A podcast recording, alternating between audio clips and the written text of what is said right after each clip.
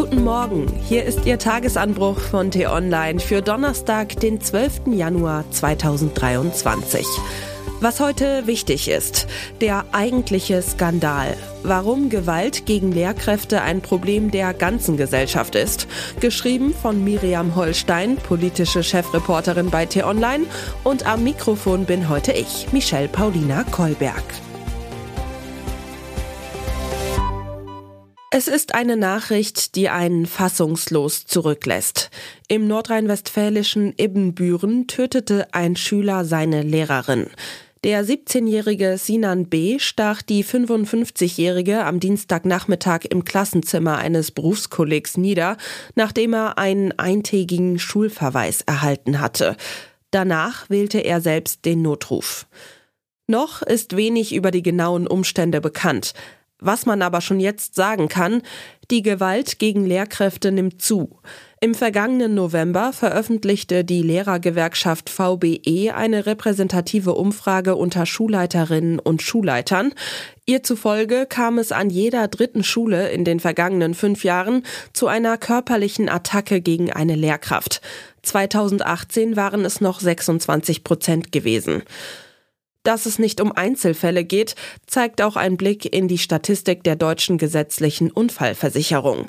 Dort wurden bei angestellten Lehrkräften in Schulen und Hochschulen für die Jahre 2017 bis 2021 insgesamt 1158 Arbeitsunfälle durch Gewalt, Angriff oder Bedrohung gemeldet.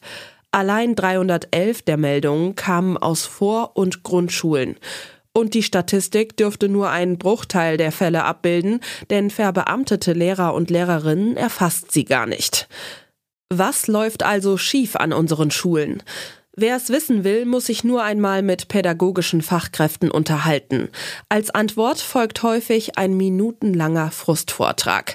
Da ist die Arbeitsverdichtung, die dazu führt, dass das Lehrpersonal immer mehr Aufgaben in immer weniger Zeit erledigen soll.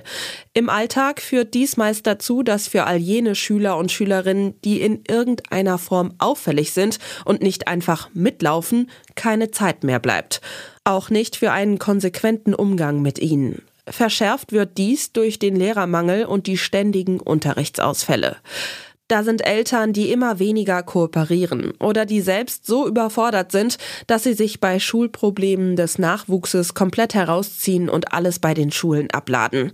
Und da sind Politiker und Politikerinnen, die Bildung nur in ihren Reden zur Chefsache erklären, sich aber in Wirklichkeit kein bisschen darum scheren, dass Schulen sowohl technisch als auch personell besser ausgestattet werden. Die Folgen? Viele Schulen sind in einem so desolaten Zustand, dass sie eine Zumutung für Lehrer und Schüler sind. Smartboards sind entweder gar nicht vorhanden oder kaputt.